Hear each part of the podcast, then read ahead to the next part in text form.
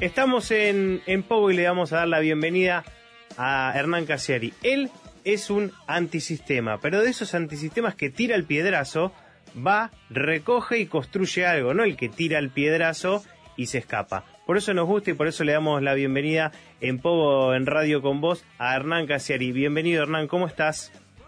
Hola, ¿qué tal? ¿Cómo estás? ¿Todo bien por ahí?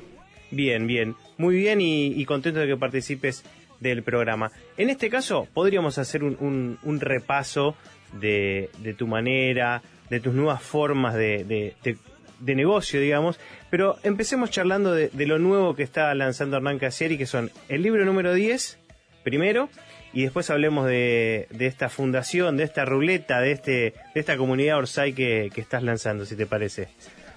Sí, claro, se, se parecen los dos proyectos porque los dos, en dos estamentos distintos, festejan 10 años de trabajo. En, lo personal, hace 10 años empecé a autogestionarme y renuncié a todas las editoriales en donde trabajaba y lo festejo de una manera eh, muy específica, que es lanzando mi libro número 10 en cinco idiomas diferentes, eh, que es mi manera de de festejar 10 años de autogestión. Y del lado eh, de la revista Orosai y de todas las cosas que se llaman Orosai, también se festejan. Ahora, fin de año, 10 años de la salida de la revista y lo festejamos eh, convirtiendo la editorial en una fundación. Así que estamos de festejo y con mucho trabajo al mismo tiempo. Claro. Este, este libro de, de los 10 años es un recopilatorio de cuentos, ¿no? Es una antología de los, de los 25 cuentos que más me gustan que escribí en estos últimos 10 años. Claro. Y, de aquel último contrato con alguna, con editorial o esos trabajos en los cuales evidentemente no cerraba el, negocio o la retribución que tenía el artista, no te voy a preguntar si te arrepentís de algo que haya sucedido en el medio, pero digo, lo tuyo fue un caso de alguien que le fue muy bien eh, eh, rápidamente y que tuvo buena repercusión. Pero digo, ¿es un camino a seguir pero tiene eh, eh, alguna que otra dificultad, ¿no? Y hablo con vos que quizás no tuviste tantas o tan conocidas.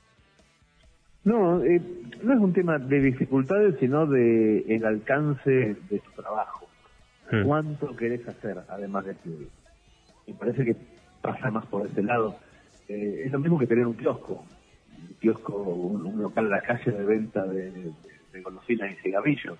Vos podés querer ser el que está atrás del mostrador o también el que le abre la puerta a Coca-Cola a las 3 de la mañana para levantar las cajas, hacer las cuentas, o sea, ¿quién quiere ser? Si quieres ser el empleado que está atrás del mostrador, puede serlo, eso es el escritor. Es, un empleado que está atrás del mostrador, trabaja de 9 a 5, atiende, el cigarros y se va, pero no es el dueño del kiosco. Entonces me, parece que esa sería la, la, cuestión, si quieres ser el dueño del kiosco o ser el chico que tiene un mostrador. Está bien, pero te pregunto, vos eras muy bueno atendiendo el, atendiendo el kiosco. Y para poder manejar el kiosco y que el kiosco te dé más beneficios o que otro no se lleve su, su gran porcentaje de impuestos, eh, de tributos, tuviste que aprender y reformular algunas cuestiones de otras áreas. Que te tiene que gustar o tenés que ser ducho, digamos. O tenés que tener gente al lado que sepa muy bien hacer las cosas. Es lo mismo.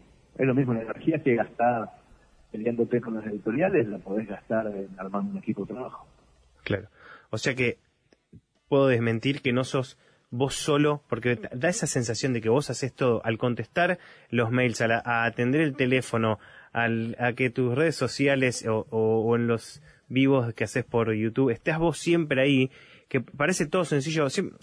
es como cuando viste cuando ves jugar a esos jugadores que juegan muy bien y decís, esto es una pavada y no, en realidad hay un mérito tremendo que lo hace parecer sencillo. Eh, no, tenés un gran equipo de trabajo tengo un montón de amigos que trabajan conmigo desde, desde el principio, desde, desde el momento que renuncié a todo, empecé a trabajar primero que nada con Chiri, que es mi mejor amigo desde la primaria, eh, y después se fueron sumando otros amigos de, mi pueblo, que, eh, que es un placer trabajar con ellos porque los conozco desde chiquitos y, mi familia, mi mujer, mi hermana, mi hija, trabajo con, con gente con la que estaría jugando si no tuviera trabajo. Claro. Bueno, entonces para los 10 años eh, sale el, libro número 10 y contame un poco, eh, para el que no entró a la Fundación Orsay o, a Comunidad Orsay, todavía no se registró, contá, contá un poco a la gente de, Pogo cómo es esta movida que incluye fichas, méritos, eh, donaciones y está, está muy divertido, porque además es apoyar proyectos en definitiva. Sí, no, sí, es una fundación igual a cualquier fundación cultural, a la Fundación Tomás L. Martínez, la Fundación Gabriel García que la Fundación lo que sea.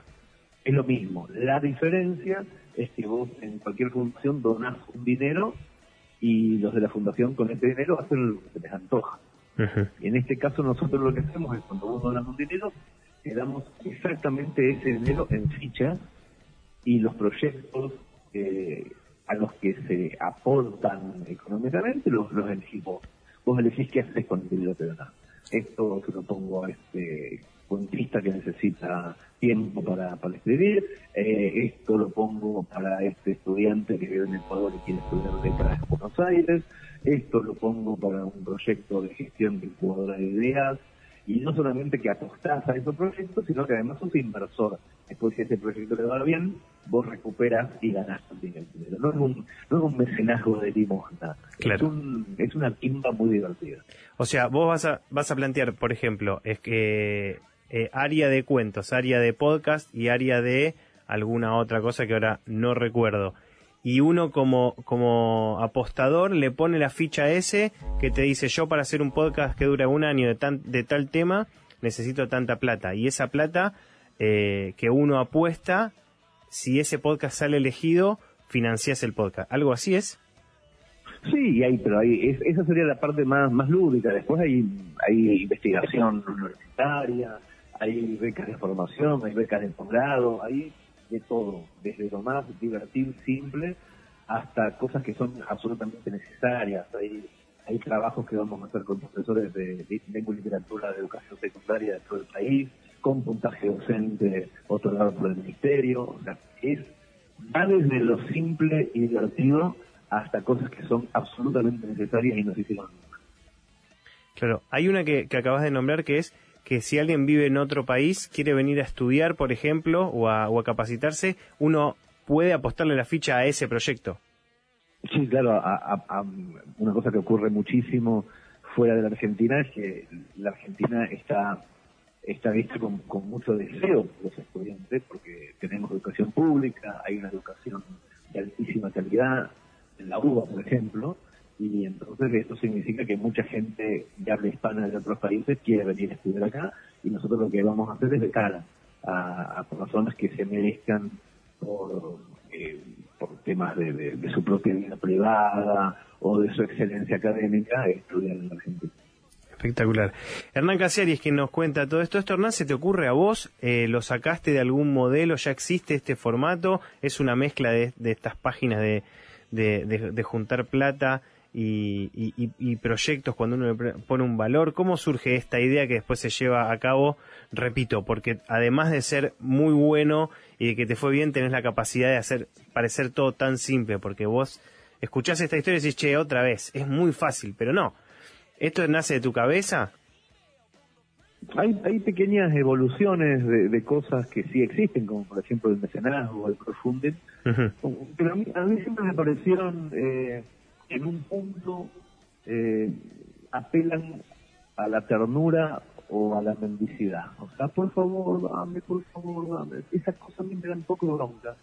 Y entonces lo que, lo que intenté hacer es ajustar las tuercas para que la persona que dona tiempo o dinero no se sienta un, un, Dios omnipotente que está ayudando a los pobres, sino que realmente haya una competencia en eso, que, que, funcione de una manera un poco más lúdica. Tipo subasta aparte.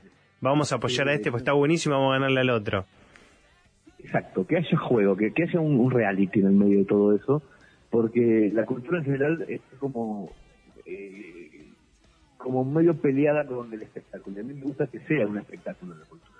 Entonces el, trabajo está desde ahí. No, no hay en otro lado nada parecido, pero sí hay pequeñas cosas que son eh, eh pequeñas, pequeños ropajes con el que nosotros vamos armando un estilo diferente.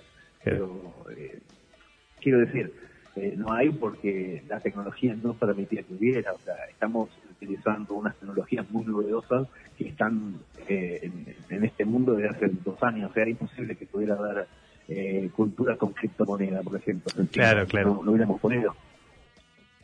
Claro, no se hubiese, no se hubiese podido. Y además vos también generás esa confianza que la gente pone plata en un proyecto eh, sin saber, por más de que esto va a estar todo como legalizado y auditado, eh, vos desde, desde hace años, por lo menos desde hace 10 años, sacás a la venta un libro que todavía no está hecho y la gente te, te apoya porque confía, porque te, te avala la, la, experiencia. Creo que lo único, mira lo que te voy a decir, y no quiero arruinar esta, esta buena onda, eh, lo único que no llevaste a cabo fue el libro de anécdotas, de ese taller de anécdotas mejoradas, que algún día ojalá sea parte.